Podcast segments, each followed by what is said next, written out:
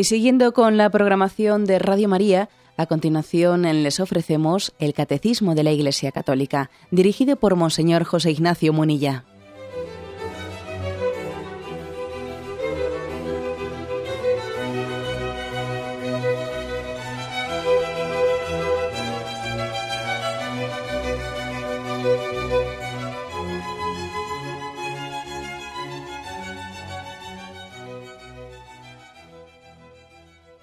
Saludo a todos los oyentes de Radio María. Un día más, con la gracia del Señor, proseguimos el comentario del Catecismo de nuestra Madre la Iglesia.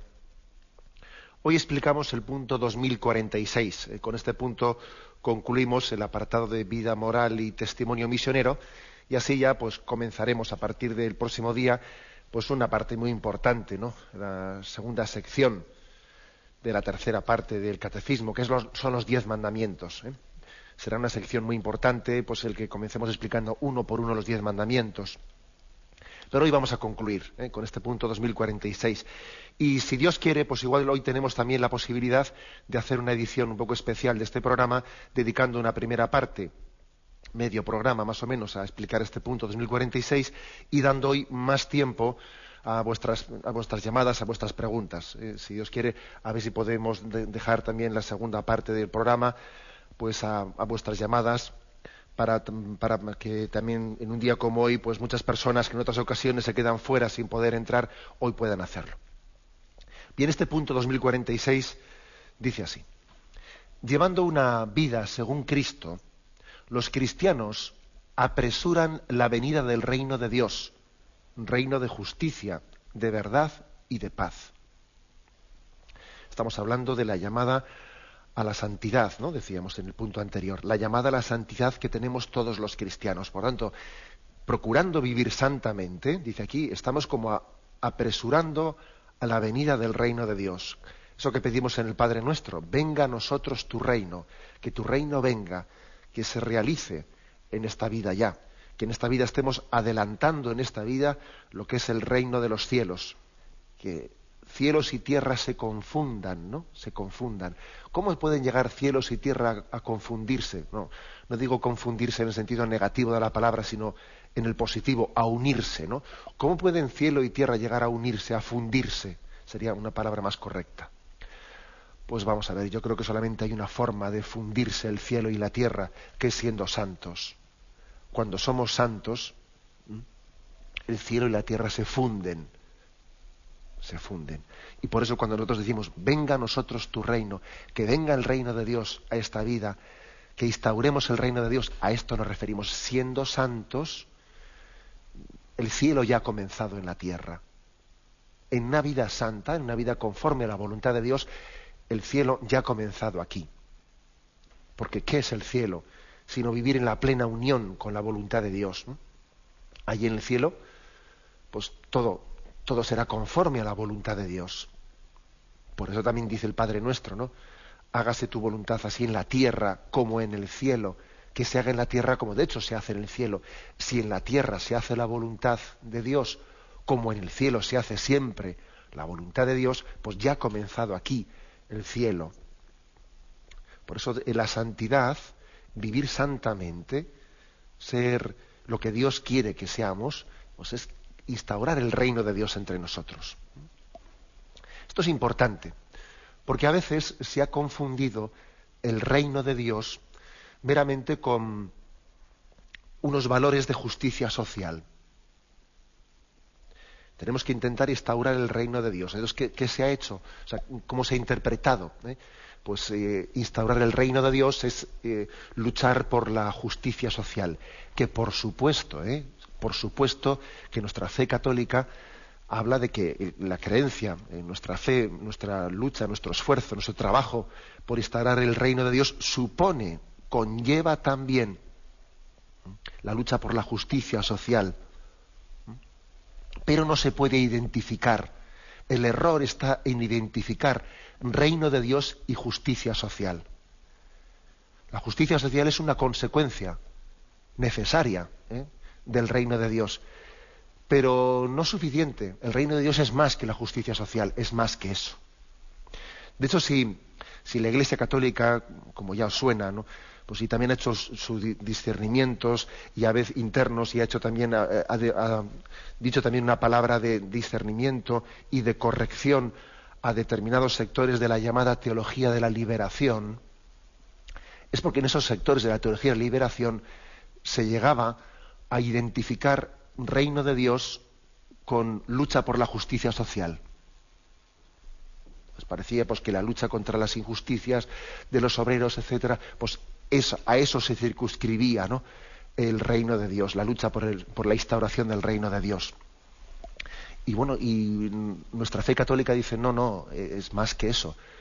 El reino de Dios no coincide con la justicia social. Por ejemplo, pues se puede ver países del mundo como los países escandinavos, como Suecia, como Noruega, como Finlandia, en los que se dice ¿no? pues que el nivel de bienestar social y de justicia social es muy alto, donde la educación, la sanidad, mm, bueno, donde la equiparación entre sueldos, etcétera, donde existe un sistema muy equitativo ¿eh? de distribución de los bienes, etcétera, en esos países, bueno, pues hay un bienestar social muy grande y no creo que podamos decir nosotros que el reino de Dios está más está más instaurado en Suecia que en un país pobre. ¿eh?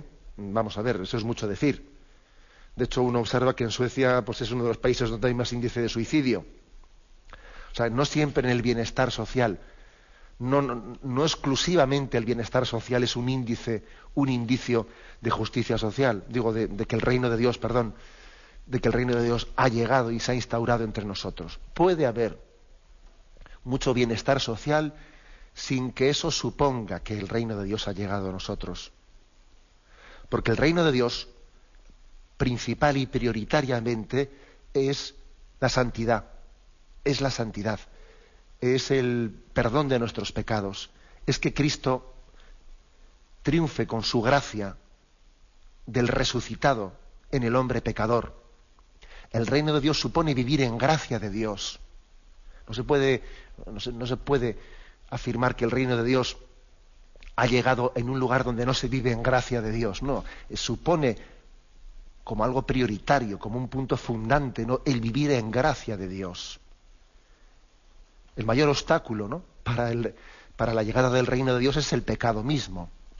Es el pecado mismo. Por lo tanto, el reino de Dios supone, se identifica con la santidad viviendo santamente, lo que hacemos es instaurar, acelerar la llegada del reino de Dios. El reino de Dios eh, se, identifica con la santidad y, lógicamente, la vida en santidad, conforme a la voluntad de Dios, tiene muchas implicaciones, ¿no? Implicaciones personales, familiares, de justicia social, de solidaridad con los pueblos más débiles, etcétera, etcétera, ¿no? La santidad lo engloba todo pero, claro, cuando se pretende presentar ¿eh? el reino de Dios exclusivamente referido pues, a unos aspectos concretos de justicia social, se hace un reduccionismo. Un reduccionismo. Bueno, entonces aquí este punto 2046, ¿no? lo que afirma, viviendo santamente, estamos em, preparando, estamos acelerando esa llegada del reino de Dios entre nosotros. Y continúa ¿eh? este punto del catecismo, el 2046.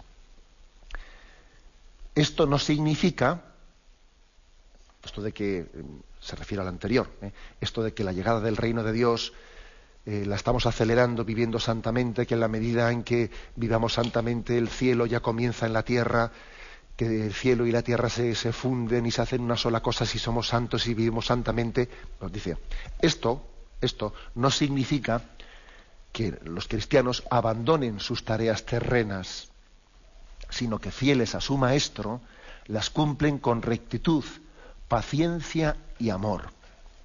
Importante también esto, ¿no? Porque algunos pueden acusar a los cristianos de estar en las nubes y de no pisar tierra. Sí, es pero vamos a ver, ¿cómo se puede ir hoy en día por ahí hablando de que hay que ser santos? Por Dios, pues ese es un discurso que tal y que cual, ¿no? Esos son angelismos.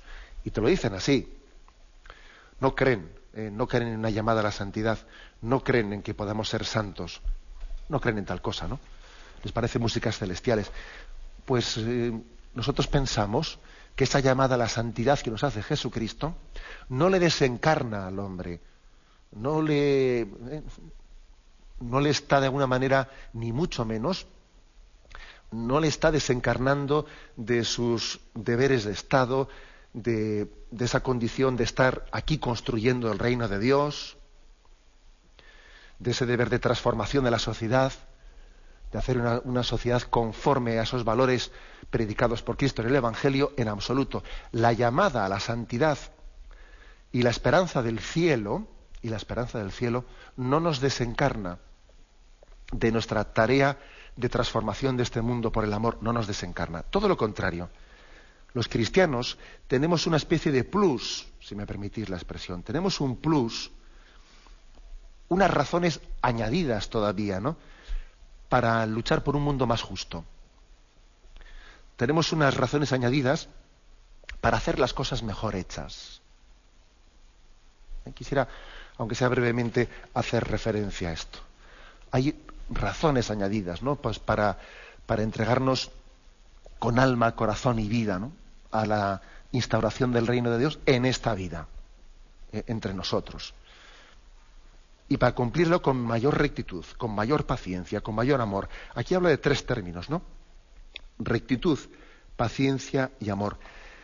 El cristiano tiene razones añadidas para acometer las tareas terrenas, las tareas cotidianas, las tareas de nuestra vida rutinaria, no evadiéndose, ¿no? No, no, sino no, acometiéndolas y cogiendo el toro por los cuernos, con mayor rectitud, paciencia y amor. Me fijo en esas tres palabras, ¿eh? Rectitud, paciencia y amor.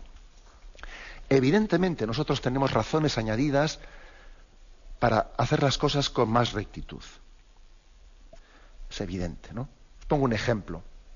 Siempre se ha se ha comentado pues que cuando se restauran las catedrales igual se llevan y, con los andamios etcétera con estas grúas elevadoras se llega a sitios pues, a, gran distancia, igual a 30, 40 metros de altura, se descubren determinadas piedras labradas con un detalle, con un detalle, y colocadas en aquel lugar es consciente de que aquel, aquel que fue capaz de labrar esa piedra con ese detalle, él jamás pensó en que esa piedra iba a ser vista nunca por nadie. Porque allí cuando el siglo, ¿eh? el siglo XIV se labró aquella piedra con ese detalle y se colocó en, aquella altura, aquello no podía ser visto por nadie. Por nadie, ¿no? Entonces, ¿por qué hizo con tanto detalle eh, aquel, aquel hombre ¿eh? pues, del siglo XIV aquella obra de arte y la colocó en aquel sitio? Pues porque hacía las cosas para Dios, no hacía las cosas para ser visto por los demás, es decir, los cristianos tenemos un plus muy importante ¿no? a la hora de actuar y de trabajar con rectitud. Y es que las cosas las hacemos para gloria de Dios. Para la gloria de Dios. Y no únicamente en cuanto que eh, esto va a tener una rentabilidad, una practicidad. No, no, las cosas las hacemos bien porque somos imagen y semejanza de Dios. Dios es la belleza, suma y plena, Dios es la verdad plena, y nosotros queremos hacer las cosas con detalle y con esmero, como si fuesen hechas por Dios, para Dios, como si, como si Dios me la encargase, ¿no? Y pongo todo el cariño y todo el esmero en eso.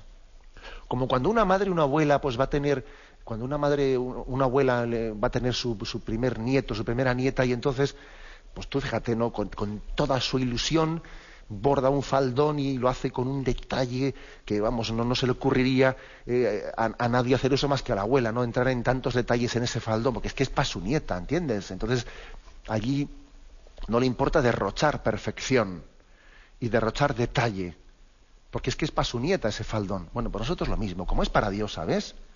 Como es para Dios, hacemos las cosas con ese, con ese ofrecimiento de obras que hacemos por las mañanas, Señor, esto voy a hacer todo lo que en esta jornada voy a hacer, lo voy a hacer con la ilusión de que es para ti. Y como es para ti, me voy a esmerar y no voy a chapucear. No voy a chapucear, que muchas veces se hacen chapuzas en esta vida, ¿por qué? Pues porque es, mira, es quitarte muertos de encima, como se dice popularmente, ¿no? A ver si me quito esto de encima y mira, ahora como está el jefe, pues tengo que disimular. Luego, como no está el jefe, ¿sabes? Pues venga, me quito esto de encima rápidamente, chapuceo que no lo ve nadie. Claro, porque no estoy haciendo las cosas para Dios. no las hago con esa rectitud. Los cristianos tenemos una razón, un plus añadido para hacer las cosas, para transformar este mundo, ¿no? Conforme, conforme a esa imagen de la bondad y de la belleza y de la veracidad de Dios. Una razón añadida para obrar con más conciencia y hacer las tareas de esta vida con más rectitud. Además, no olvidemos, eh, no olvidemos que obramos en esta vida conforme eh, al modelo, a la referencia de la que partimos. Es así. Y, si me permitís un comentario, así un poco de, reflexiones personales, ¿no? que a veces hace uno. Eh, recientemente, pues estando en la ordenación episcopal del obispo auxiliar de Bilbao, don Mario Iceta, y también estando en la, eh, pues, en la misa de clausura del Congreso de la Divina Misericordia en Roma, en una Eucaristía impresionante, pues en el altar mayor de San Pedro, presidida por el cardenal de Viena, eh, Monseñor Schembor, pues me tocó estar en las dos Eucaristías eh, muy cerca de los coros, del coro y de la orquesta, ¿no? tanto de la que hubo allí en el Vaticano como del coro y la orquesta que hubo en la Catedral de Bilbao.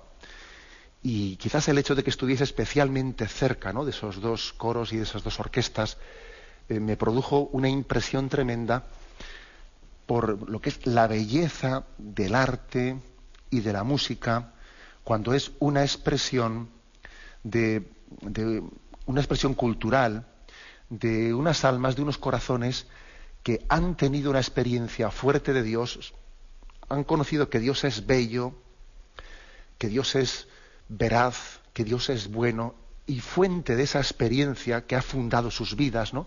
Se expresa en un arte, en unas catedrales, en una música hermosísima que te, que te emociona, ¿no? Que te pone los pelos de punta, como se dice, ¿no? Y yo pensaba allí, este arte, esta música, esa expresión de la belleza y la bondad, le han hecho corazones enamorados de la verdad y de la vida, ¿no? Claro, los cristianos partimos de, esa experiencia tan grande de la belleza de Dios y la expresamos en la cultura, en el arte.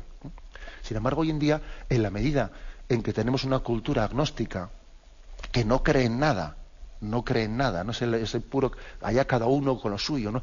Pues claro, esta cultura, esa falta de fe en la verdad, se traduce después, eh, vamos, pues en una carencia de belleza. No hay belleza, ni en el arte, ni en la música.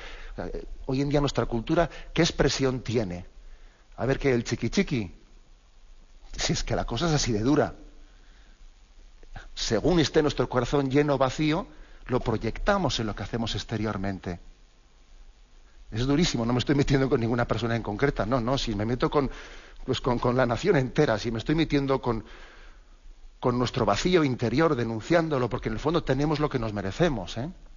tenemos lo que nos merecemos. Si, estamos vacíos, aquello que hacemos, aquello que proyectamos, pues es un signo de la vaciedad. Es que hay, lo que hay, ¿no? Por eso me, impresionaba, ¿no? Y comparto esta experiencia con vosotros, me, impresionaba cuando estaba yo cerca de aquellos coros y de aquellas orquestas y veía la belleza, ¿no? De lo que estaban expresando, pensaba, ¿esto solo es posible? ¿Esto solo ha sido posible? pues solo ha podido nacer de un alma que ha tenido la experiencia de la grandeza de Dios y de su belleza. Y sin embargo, lo que estamos viendo aquí, esa, vaciedad de, pues es que es expresión de, una falta de valores y de fe y de creencia y del relativismo más puro y absoluto, ¿no?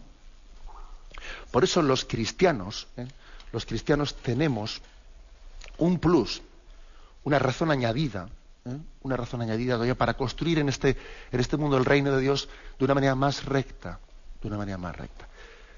Sigo un poco adelante. Dice aquí, mm, cumpliéndolo con más rectitud, paciencia. Sí, también con más paciencia. También con más paciencia.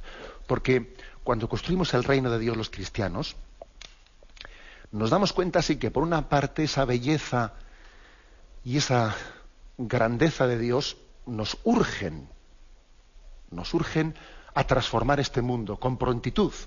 Es una llamada urgente a transformar el mundo. Pero también es paciente, es urgente y es paciente al mismo tiempo. Dios nos urge a transformar el mundo en justicia, ¿no? Hacer de este mundo pues, un, mundo más bello, ¿no? Pero al mismo tiempo tiene, paciencia, nos urge a que seamos santos y tiene paciencia con nuestro pecado. Es que es impresionante ver cómo se conjugan las dos cosas, ¿no? La urgencia de Dios, que el amor de Cristo nos urge, y al mismo tiempo la paciencia de Dios. Creo que os lo he comentado en alguna ocasión, a mí siempre me ha, me ha impresionado ver el contraste entre esos dos textos evangélicos el de Lucas 13, 6, en donde se habla de que mm, había una higuera que llevaba tres años, ¿no? Eh, sin dar fruto, y entonces eh, se, le propone al Señor, bueno, vamos a cortarla, ¿no? Y él respondió, déjala todavía un año más. Tendré tiempo de cavarla, de echarle abono, a ver si da fruto, ¿no? Mientras que en el texto de Mateo 11 habla de una higuera que no daba frutos, y el Señor se, acercó para comer de ella y viendo que no daba frutos, la maldijo y se secó esa higuera. Es curioso, ¿no? Parecen dos textos contrapuestos. En uno el Señor maldice la higuera, la seca, la seca porque no da frutos, y en otro dice, déjala, no la arranques, a ver si da fruto. Parecen dos cosas contradictorias y en el fondo yo creo que son expresión de ese, de ese amor de Dios que nos urge a que seamos santos a que instauremos el reino de Dios entre nosotros y al mismo tiempo tiene paciencia con nosotros, espera nuestro tiempo, espera nuestro momento, espera nuestro momento, nuestro momento. Esto, eso a mí me impresiona mucho.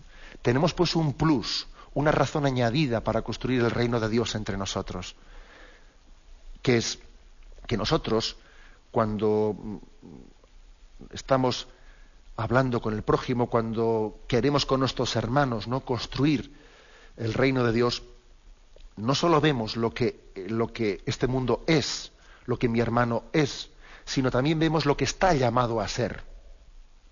Tenemos la paciencia propia de quien ve con los ojos de Dios y descubre no lo que los hombres son únicamente, no lo que este mundo es, ¿no? Pero cuánto egoísmo, pero qué mundo tan materialista. Sí, sí, pero nosotros vemos más que eso vemos también lo que está llamado a ser, qué espera Dios de este mundo, y por eso tenemos paciencia. Al mismo tiempo que el amor de Dios nos urge a proclamar y a decirle a este mundo que Cristo está llamando a su puerta. Por eso, sí, tenemos una razón añadida, un plus para obrar, instaurar en el reino de Dios con más rectitud y con más paciencia y con más amor y con más amor, porque sabemos bien Sabemos bien que al final eh, lo que verdaderamente constituye y caracteriza eh, la llegada del reino de Dios no solo es la materialidad de lo que hacemos, la materialidad de lo que hacemos, ¿eh? sino que es también la causa formal última, ¿no? Es decir, el amor como razón y como motivo y como motor de nuestras acciones. Mira que alguien podría perfectamente, ¿no? Pues en esta vida montar una empresa, que seguro que las hay, ¿no? Pues una empresa perfecta que es, que es capaz de hacer unos trenes de última generación, de alta velocidad, que no tienen ningún, vamos, ¿no? Que tienen eh, una garantía de, de no tener ningún fallo, no sé qué. Sí, sí, puede ser, técnicamente hablando, ¿eh? alguien podría pues llegar a hacer pues una serie de avances tremendos, pero lo que no está hecho por amor y para el amor no vale nada, no tiene valor, no forma parte de la instauración del reino de Dios. Aquello que dice ¿no? la, la carta a los Corintios. Ya podría yo hablar todas las lenguas y entregar mi cuerpo a las llamas y dar todo el dinero, que si no tengo amor no me vale de nada. Eh, es decir, tenemos una razón añadida nosotros pues para todavía eh, ser más activos, ¿no? ser más eficaces en la instauración del reino de Dios que los que no son cristianos. Y esa razón añadida es que somos conscientes por la revelación de Cristo que el amor ha de ser el motor de todo lo que hacemos. Que el Señor no espera de nosotros meramente la materialidad de las cosas. El Señor sabe que puede haber personas que tengan menos talentos que otras y entonces posiblemente materialmente sus obras pues igual tienen menos perfección que otras obras que han sido hechas por alguien que tenía más talentos, pero sin embargo es posible que la primera tenga más valor, porque aunque con menos talentos técnicos, eh, o humanos, sin embargo, había el motor que le había movido había sido puramente el amor, mientras que el segundo podía hacer una obra humanamente más perfecta, pero sin haber tenido al amor como razón, como motor último, como el porqué y el para qué de esa acción. Nosotros sabemos que el reino de Dios solamente puede instaurarse, esta vida solamente puede transformarse cuando el amor es la razón primera y última de nuestra acción. Por eso yo creo que es una buena conclusión esta. Vamos a ver, los cristianos tenemos mm, razones añadidas. Aquí yo os he dicho, se ha hablado de un plus, ¿no? Un plus para que todavía nos entreguemos con más ahínco, con más confianza en esa tarea terrena de la instauración del reino de Dios. Nosotros no nos evadimos, ¿qué va? No nos evadimos, sino que tenemos razones añadidas, ¿no? Y esa razón añadida es estas tres razones añadidas que aquí cita el catecismo, eh, las resumo, las que hemos expuesto ahora mismo. Mm, razones añadidas para obrar con rectitud, porque no obramos ante los ojos de los hombres, obramos ante Dios, nuestro público es Dios. Y hacemos las obras que realizamos, quieren ser imagen y semejanza de ese reflejo de la belleza de Dios, reflejo de su bondad y de su belleza. Segundo lugar, obrar con más paciencia. Sí, muy intensamente, sí, pero al mismo tiempo compaginando intensidad y paciencia. Porque Dios tiene esperanza en el hombre. Y si Dios confía en su transformación, también nosotros confiamos en que este mundo pecador podrá ser redimido. Tenemos paciencia porque tenemos esperanza. Y en tercer lugar, con más amor. Con más amor. Porque el amor es el que salva al mundo y las obras tienen un valor salvífico pues en la medida en que son fruto y motor también para el amor. Este es, eh, por lo tanto, el punto 2046, eh, en el que se, nos insiste a que llevando una vida santa, apresuraremos la llegada del reino de Dios a nuestras vidas. Vamos a pedir mucho este don, ser santos, ¿no? Ser en nuestra vida lo que Dios quiere que seamos. No le tengamos miedo a la palabra de ser santos. ¿eh? Ayer yo os insistía en que mm, yo creo que tenemos que tener una santa rebelión, ser un poco eh, atrevidos y rebelarnos frente a ciertos términos. Frente a ciertos términos. Que eso de que yo, yo lo que quiero es ser buena persona y tal, que, ojo, que, no me, que yo creo que teníamos que rebelarnos frente a esos términos que yo creo que son hijos de la mediocridad y de haber perdido los santos ideales evangélicos. Nosotros, el Señor no nos ha redimido para que seamos buenas personas. ¿eh? El Señor nos ha redimido para que seamos santos, que es distinto. Y como dije ayer, eh, ese ideal de ser buena persona aunque uno explícitamente no se dé cuenta de ello, en el fondo, implícitamente detrás de esa expresión, no, mi objetivo es ser buena persona, ¿no? O sea, que mi hijo sea una buena persona, vamos, no, vamos a exagerar, ¿no? Detrás de ese término lo que hay es una conformación de que mi ideal es lo que socialmente más o menos está bien visto, o sea, no, no destacar para mal, ¿eh? Mira, con que, con que yo no destaque para mal, con que no dé la nota, como se dice, ¿no? Con que más o menos, ¿no? Pues oye, pues uno, uno asuma los valores positivos, lo que se entiende por positivo entre nosotros, parece que nos hemos conformado, ¿no? No, nosotros tenemos como modelo a Jesucristo. Jesucristo no fue una buena persona, Jesucristo fue el santo de Dios. Y nuestro objetivo es la santidad. Esa es nuestra, esa es nuestra meta. Y bueno, pues yo creo que podíamos concluir, ¿no? Antes de comenzar con los mandamientos de la Madre Iglesia, podíamos concluir con este resumen. Pues sí, que el Señor nos conceda el don de un deseo intenso de, santidad para que así, de esta manera, instauremos el reino de Dios entre nosotros. Dejamos aquí el programa de hoy y, como os he dicho, hoy vamos a dar pues, esta segunda media hora pues, tiempo para vuestras llamadas y para la creación de dudas del tema de hoy y temas anteriores antes de que pasemos a los mandamientos, ¿no? el día de mañana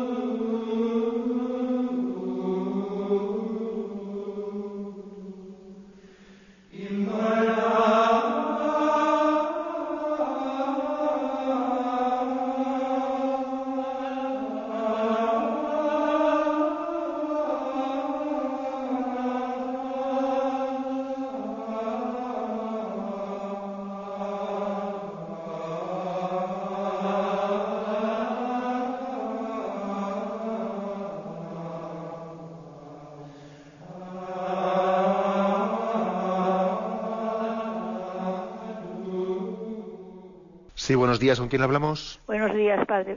prefiero no decir mi nombre. no, adelante, no hay problema. Adelante. Gracias. Padre, lo primero darle las gracias y pedirle que no se escape de Radio María, que nos hace mucho bien. Bueno. Bueno, mire, padre, le quería decir, mi vida ha sido un fracaso por mi culpa. ¿Qué puedo hacer para reparar? Bueno, pues mire, pues hace usted una pregunta que va sin entrar en detalles, que yo creo que es bueno que también que la haga así. Yo diría lo siguiente, eh, cuando alguien piensa, jo, mi vida ha sido un fracaso, ¿no? Pues puede ser pues muchos motivos que nos podemos imaginar y distintos también.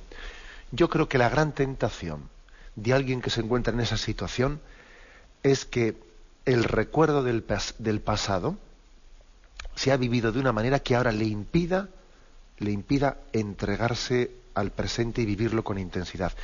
Yo creo que tenemos que decir, vamos a ver, el arrepentimiento no es cristiano, no es cristiano, cuando nos impide vivir con intensidad de amor el momento presente. La auténtica reparación no es el machacarse por el pasado. ¿eh? La auténtica reparación la, auténtica conversión no es el victimismo de decir, ay, qué mal, cómo metí la pata, qué desastre, qué desastre. No, no, la auténtica reparación consiste en alegrar el corazón de Dios con nuestra entrega generosa en el momento presente, ¿no? Y cuando nos vengan recuerdos del pasado y lo que, y lo que hice y lo que dale que te pego, dicho de otra manera, ¿no? Pues María Magdalena de Marlina o cualquier persona que haya podido tener, o San Agustino, o cualquier persona que haya tenido una historia de pasado de pecado que después haya, pues me imagino que todos los pecadores habrán tenido momentos de tentación de, estar eh, de alguna manera dando vueltas eh, a lo que no debiera de haber sido, que sí, que, bueno, etcétera, etcétera, y eso es una tentación. ¿eh? El Señor también cuando dice pon la mano en el arado y no mires atrás, también se refiere a eso, ¿no? Nuestro arrepentimiento, cuando es pleno, cuando nuestra nuestro arrepentimiento, nuestro propósito de enmienda es pleno y hemos sido absueltos eh, por, el, don del perdón, del sacramento de la penitencia de la Iglesia y comenzamos a reparar viviendo una vida nueva. No, debemos de entender como una tentación el que se nos quite la, la paz, la alegría con el recuerdo del pasado. Tenemos que rechazar ese tipo de pensamientos del pasado, cual si se tratase de pensamientos impuros que nos quitan eh, la presencia de Dios en el momento presente. ¿Eh? Así de claro. Adelante, damos paso a un siguiente oyente. Buenos días. Buenos días. Buenos días. Mire, le llamo de Barcelona. Adelante, escuchamos. Mire, esto que ha dicho usted de mm, la, llamada a la santidad. Yo, por ejemplo, tengo personas muy amigas, muy buenas, que han sido siempre cristianas y, bueno, católicas del todo, y siempre dicen, bueno, es que yo no, no voy para santa, o yo no quiero ser santa. O sea, hay una mentalidad de quizás de antes del concilio, de las cuales yo hablo, que no se nos explicaba bien lo de la llamada a la santidad. Entonces, mm, yo pienso que hay que empezar, como dicen los políticos, desde el minuto uno, a volver a recristianizar esta sociedad, porque no se puede dar, por supuesto, nada. Casi ni que sepan el Padre, el padre Nuestro. Yo hago catequesis y me encuentro con los niños que no saben ni persignarse. Entonces, ¿qué nos puede decir? Aparte de que le doy las gracias igual que la otra persona, porque me hace muchísimo bien. De acuerdo, pues mire, pues yo que estoy totalmente de acuerdo con usted y veo además también que, la palabra santidad tiene en nosotros ciertas reminiscencias pues que son pues poco evangélicas. ¿eh? Por ejemplo, muchas veces la palabra santidad nos suena a polvo de retablo. ¿eh? Es decir, tendemos un poco como a ver figuras del pasado. Eh, no, vamos a ver un momento. Nosotros, para empezar, no confundamos santidad con persona canonizada, porque hay muchísimos más santos que los canonizados. Todos los canonizados son santos, pero no todos los santos están canonizados. Eso es lo primero. No confundamos santidad como historia del pasado. Porque a veces eh, parece, por eso Juan Pablo II insistió tanto en canonizar a personas del siglo, eh, del siglo actual, ¿no? del tiempo actual no, debemos de confundir, ¿eh? por lo tanto, esos términos y tenemos que escuchar la llamada evangélica a, ser santos, ¿no? Y en el fondo es cuando alguien entiende que él dice la santidad no es para mí, le falta esperanza. Ojo, nos falta esperanza, ¿no? No solo no, vale con tener fe. A veces es más fácil tener fe que esperanza. No, además de fe hay que tener esperanza. Fe en que eso que Dios me dice es para mí. Porque a veces cuesta más creer que es para ti que que sea. que sea verdad, está bien, pero que sea para mí aplicable y que Dios quiere que yo también lo viva, eso cuesta más, ¿eh? O sea, pero es que nuestra, nuestro cristianismo llega a la esperanza, no se queda solamente en la fe. Bien, adelante, damos paso a un siguiente oyente. Buenos días. Buenos días, Padre Bonilla. Buenos días, adelante. Desde Cádiz, Eduardo. Adelante, Cádiz.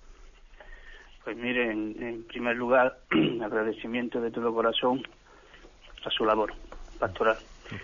Pues precisamente hoy me he despertado y en el pensamiento tenía esta palabra arte, que se me repetía varias veces. Porque hay veces que, que en la vida no se comprenden ciertas actitudes, tanto personales como de los demás. Entonces eso produce verdaderamente un tremendo choque.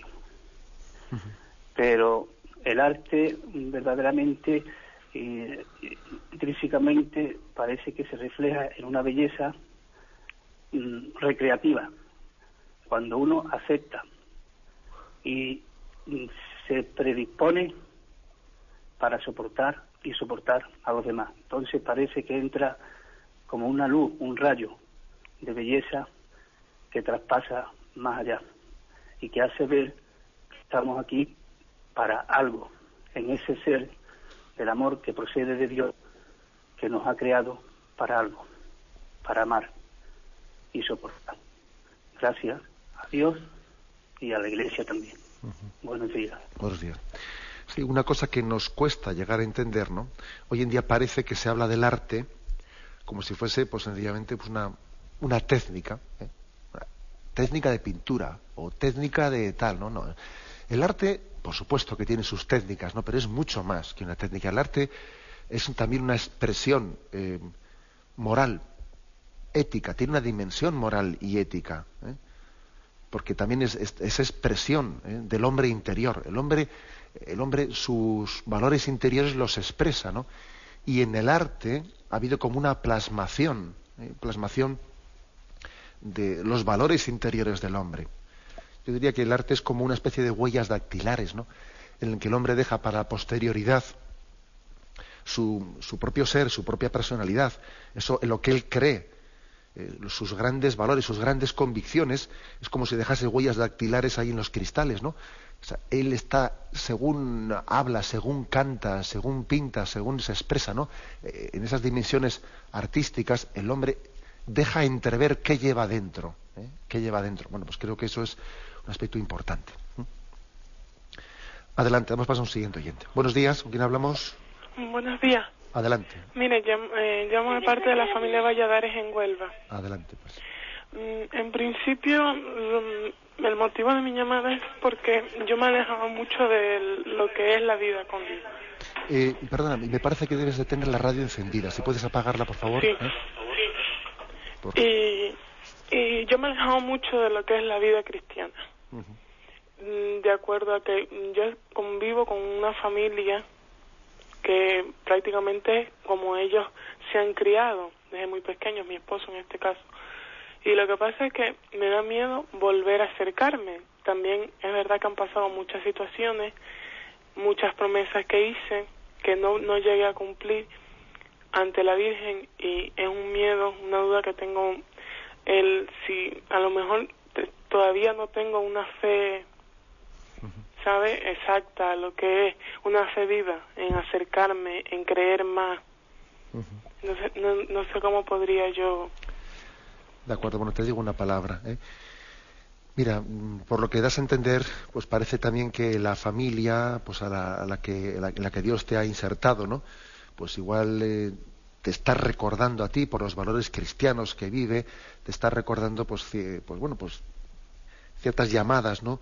del Señor que tú tuviste, pero que después fuiste abandonando, que te fuiste alejando y ahora estás en un entorno familiar que te da ¿no? una ocasión de volver a recuperar el amor primero del cual te alejaste. Y, por, y, das la impresión de tener inseguridad, ¿no? Inseguridad de decir, sí, pero no sé si estoy seguro, no sé si tal. Mira, yo creo que uno de los errores que más mm, nos puede condicionar ¿no? A, no, a no abrirnos a la llamada de Dios es el que nos dice, yo necesito estar... Eh, las personas que piensan, ¿no? obran de manera que dicen no necesitar estar plenamente seguras y convencidas antes de dar un paso a la conversión. es que claro, mm, tengo dudas, es que tengo tal, es que tengo cual, ¿no? Y resulta que más bien es al revés. El Señor, el Señor dice, mira, mm, ven, camina sobre las aguas. Y entonces muchas dudas que tienes vas a ver cómo se disipan. Es decir, es un error el pensar que yo necesito estar plenamente seguro de todas mis dudas para dar un paso a la conversión. Más bien yo te diría, mira, mm, coge y da ese paso a la conversión vas a ver cómo esas dudas se disipan. Esto también me recuerda, me recuerda alguna, pues algún pasaje de, de, muchos, de muchos santos, ¿no? en los cuales ellos luchaban por la conversión de algunas personas. Y recuerdo haber leído la vida de, un santo en la que él eh, pues porfiaba y discutía con una persona que tenía dudas de fe, que tenía dudas de fe, y él no le hacía caso, le decía, confiésate, confiésate, que no me vengas con, confiésate y el otro que lo que quería era preguntar dudas de fe y que la iglesia esto y esto lo otro y tal. Al final le hizo caso un día y se confesó. Tenía una historia de pecado y él pidió perdón y hizo una buena penitencia, sacerdote ayudó, bueno. Y después de haberle confesado, el sacerdote le dijo, bueno, a ver, cuéntame tus dudas ahora, cuéntame tus dudas. Y el otro dijo, no, el caso es que tampoco tengo tantas, no, si no, si, si casi no tengo dudas. Dice, claro, es que ojo, a veces muchas dudas son más ficticias que reales. Y son dudas originadas por la falta de entrega. Tú entrégate y vas a darte cuenta como tantas dudas que tienes y tantas confusiones y tantos no tener claros los conceptos, ¿eh? pues igual resulta que luego se disipan y se quedan en la nada. Por eso, seamos generosos en la entrega a la conversión respondiendo a su llamada, aunque no lo tengamos todo claro, porque también el Señor nos lo va a ir, nos lo va a ir clarificando según nos vamos entregando. Adelante, hemos pasado a una siguiente llamada. Buenos días. Sí, hola, buenos días. Sí, buenos días, le escuchamos. Pues mire, yo quería agradecerle que sea tan cercano un ministro de Dios precisamente, ¿no?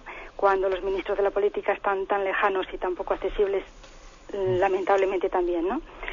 Y mm, con esto de la santidad, yo quería decirle que ayer mirando en Internet pues busqué la Madre Teresa de Calcuta y decía lo siguiente sobre la santidad. Se lo voy a leer porque lo tengo delante del ordenador. Dice, la santidad no consiste en llevar a cabo cosas extraordinarias. Consiste en aceptar con una sonrisa lo que Jesús nos envía. Consiste en aceptar y seguir la voluntad de Dios. Es difícil, ¿no? Pero bueno. Y luego dice, la santidad no es un lujo de unos pocos, es un deber de todos, mío y vuestro. Me encantó y quería leerlo porque eh, hoy he hablado precisamente de esto y me he puesto al ordenador y digo, se lo, voy a decirlo por el programa. Y otra cosa también que, que me ha gustado mucho que ha dicho usted es que dice que nuestro público debe ser Dios, y efectivamente. Eh, otra vez hoy en una conferencia del Padre Sayés, que yo confío plenamente, y confío plenamente en lo que decía, que decía que, que nosotros hagamos lo poquito que podamos, ¿no?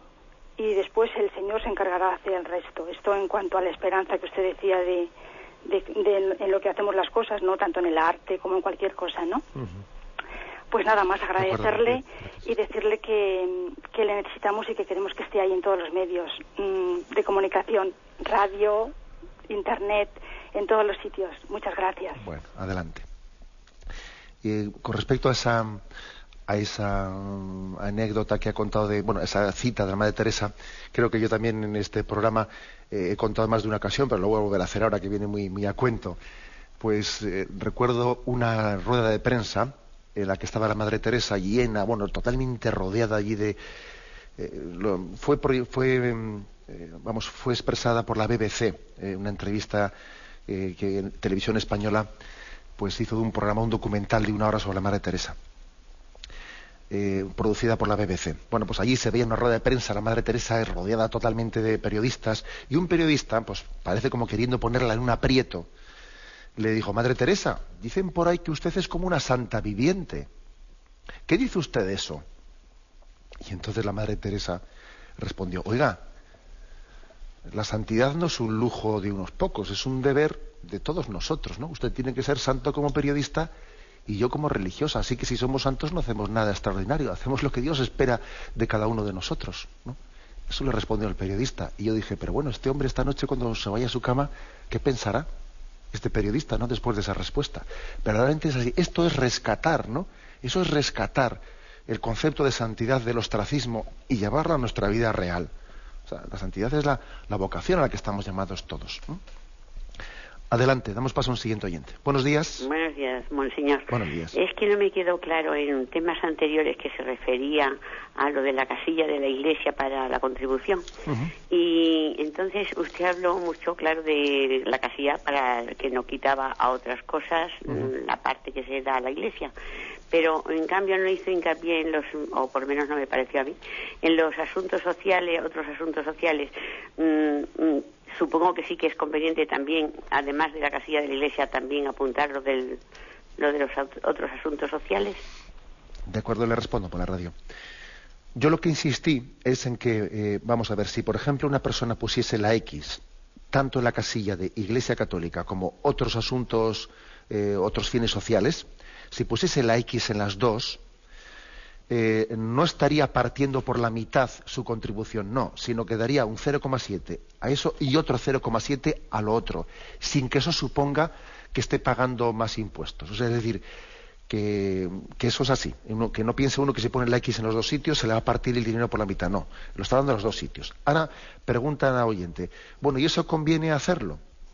Vamos a ver, la Iglesia en eso, la verdad, lo deja a la conciencia de los, de los fieles no ha querido, no nos ha parecido prudente eh, dar una, palabra un poco, digamos, de oriente, de obligación o de orientación moral hacia todos. Porque es cierto que en esa X que se pone para otros asuntos sociales hay algunos receptores pues, que son muy dignos, como el mismo Caritas. Caritas es uno de los mayores receptores de esa X que va a otros asuntos sociales. Caritas está entre ellos y posiblemente sea de los mayores receptores. Lo que ocurre es que también hay otros fines sociales que no son muy santos que igual también hay mm, parte de ese presupuesto va también a unas asociaciones que pueden tener fines pues muy poco cristianos. Ese es el problema. Entonces, ante ese problema, y además no conociendo con exactitud exactamente cómo es toda la distribución, se deja en manos de los ¿eh? de la conciencia de los creyentes que ellos vean si ponen la X o únicamente la casilla de la iglesia o la ponen en las dos. Eso es un poco lo que hay de fondo en, esta, en este asunto. ¿eh? Adelantamos para un siguiente oyente. Buenos días. Sí, buenos días. Sí, buenos días, le escuchamos. Un saludo, soy Carmen de Cantabria. Adelante, Carmen, le escuchamos. Mm, mire, yo le llamaba para felicitarle porque he querido entender que está haciendo un cómic para niños sobre los monaguillos. Eh, ¿Es así? Bueno, sí, ahora, ahora le... bueno, no, no, no. Continúo. continúe, sí. Es que le felicito porque me alegró muchísimo al oírlo, porque yo de pequeña, de verdad que la mayor religión que me entró fue leyendo cómics de vidas de santos, que vendía, mm, había entonces que se llamaban joyas literarias. Y eran cómics pues muy baratos que vendían en los kioscos. Y yo iba a misa y como era latino entendía, me aburría y en fin, pensándolo ahora digo, pero cuánto aprendí yo con la vida de los santos que me encantaba. Por eso le felicito y haga usted lo que pueda con, bueno, usted sabrá. Y, y, el Señor le, le iluminará. Y le, le doy gracias al Señor por la claridad de ideas que usted pone, que veo que es el Espíritu Santo también, claro. Pues nada, un saludo y pues siga adelante. Vale, adelante, muy bien. Yo la verdad es que, bueno, agradezco mucho los agradecimientos, ¿eh? pero vamos, lo que pasa es que lo he dicho varias veces, pero no sé si tengo mucho éxito en lo que digo, ¿no?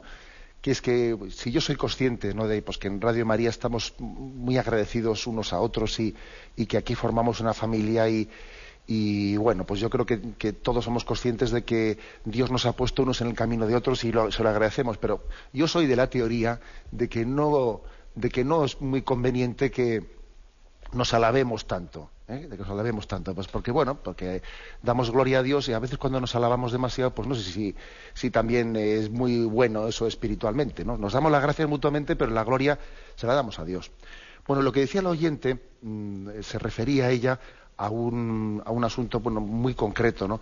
Pues que bueno, pues el hecho de que un servidor haya querido dirigir una carta a los niños, una carta a los niños animándoles a que se acerquen a esa tarea, a ese ministerio de ser monaguillos de ser monaguillos, porque los niños después de su primera comunión, pues ahí tienen también, yo creo que una tarea y un servicio que les acerca mucho al Señor, el ser monaguillo, el estar cerca de Él. Y bueno, y se me ocurrió eh, hacerles esa invitación, pues en una carta, en un cómic, pues, dirigido hacia ellos, ¿no? con una pequeña historia en la que se les invita a ellos, con lo cual es una cosa pues, mucho más humilde que lo que dice el oyente de esas vidas de santo en cómic, porque es cierto que por ahí en algunas editoriales hay vidas de santos, ¿no? en TV o en cómic, no, pero esto no, llega a eso, ¿eh? se limita a una invitación a los niños. Pero es verdad que los niños tenemos que acercarles la vida de los santos, ¿eh? acercarles las vidas de los santos. ¿no?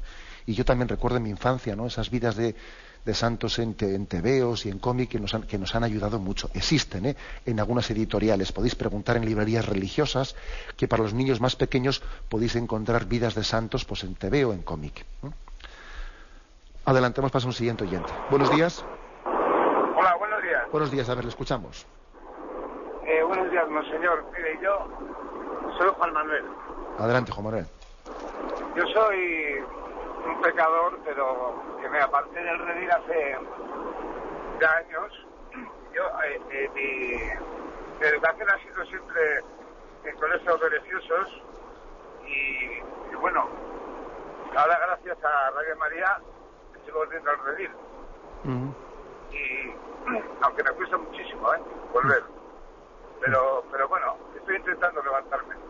Y era pues para eso, para, para saber qué, puedo hacer para no caer. De acuerdo. Pues mire, le doy una, una, palabra. Primero, darle gloria a Dios, ¿no? Darle gloria a Dios porque, porque Él ha tenido paciencia, ha estado esperando y durante mucho tiempo, pues que usted ha sido esquivo, que, eh, que se ha escapado, se ha escapado de ese redil, Dios con paciencia va detrás de usted. Y le decía, si escuchas hoy mi voz, no endurezcas tu corazón, mira que estoy llamando a la puerta a ver si me abres y entraré y cenaremos juntos, ¿no? O sea, el Señor ha, estado con paciencia, ¿no? Cuando hay una historia de conversión es bueno caer en cuenta que el Señor ha tenido paciencia y ha ido detrás de nosotros, ¿no? Me parece también muy providencial Radio María como instrumento, porque estamos en una sociedad tan secularizada que arrastra tanto, tanto, tanto, que cuando hemos cogido malos hábitos, ¿no? Y nos hemos acostumbrado a vivir en pecado, etcétera, pues necesitamos Mm, un vínculo que nos una a Dios ¿eh? de una manera muy continua, porque, vamos a ver, porque ir a misa el domingo únicamente, eh, eso, claro, comparado con lo que es todo el resto de la semana, 24 horas al día, eh, pues fácilmente nos podemos ver vencidos por lo contrario. Hoy en día, es necesario, tal y como arrastra la corriente, tener un vínculo de, relación con el Señor, eh, pues que de alguna manera pueda compensar ese influjo de secularización. ¿Y eso en qué se traduce? Pues yo creo que tiene que traducirse en cosas como un orientador espiritual, un padre espiritual, un sacerdote que me acompañe en ese proceso de conversión. Un grupo apostólico. ¿eh? Quizás el oyente pues, puede consultar con ese sacerdote la conveniencia de integrarse en algún grupo, en algún movimiento, en algún grupo apostólico de su entorno parroquial, ¿eh? para poder tener un acompañamiento y, quizás también eh, la misma Radio María, que también nos arropa. Nos, ahora usted va, conduciendo, tenga cuidado, por cierto, ¿eh? seguro habla por teléfono. Usted va conduciendo y, mire, pues bendito sea Dios que a la radio le, en vez de estar escuchando bobadas, ¿no? O calentándonos los cascos, ¿no? Con la política, que ya estamos bastante hartos ya, pues mire, usted, usted va llenando su corazón y su mente de, pues de, cosas positivas y de poner su esperanza en, ser santo, ¿no? Pues bendito sea Dios, ¿no? También Radio María es un, acompañante. Pero yo le daría esos tres consejos. Bien, y como tenemos ya el tiempo cumplido, me despido con la bendición de Dios Todopoderoso. Padre, Hijo y Espíritu Santo, descienda sobre vosotros. Alabado sea Jesucristo.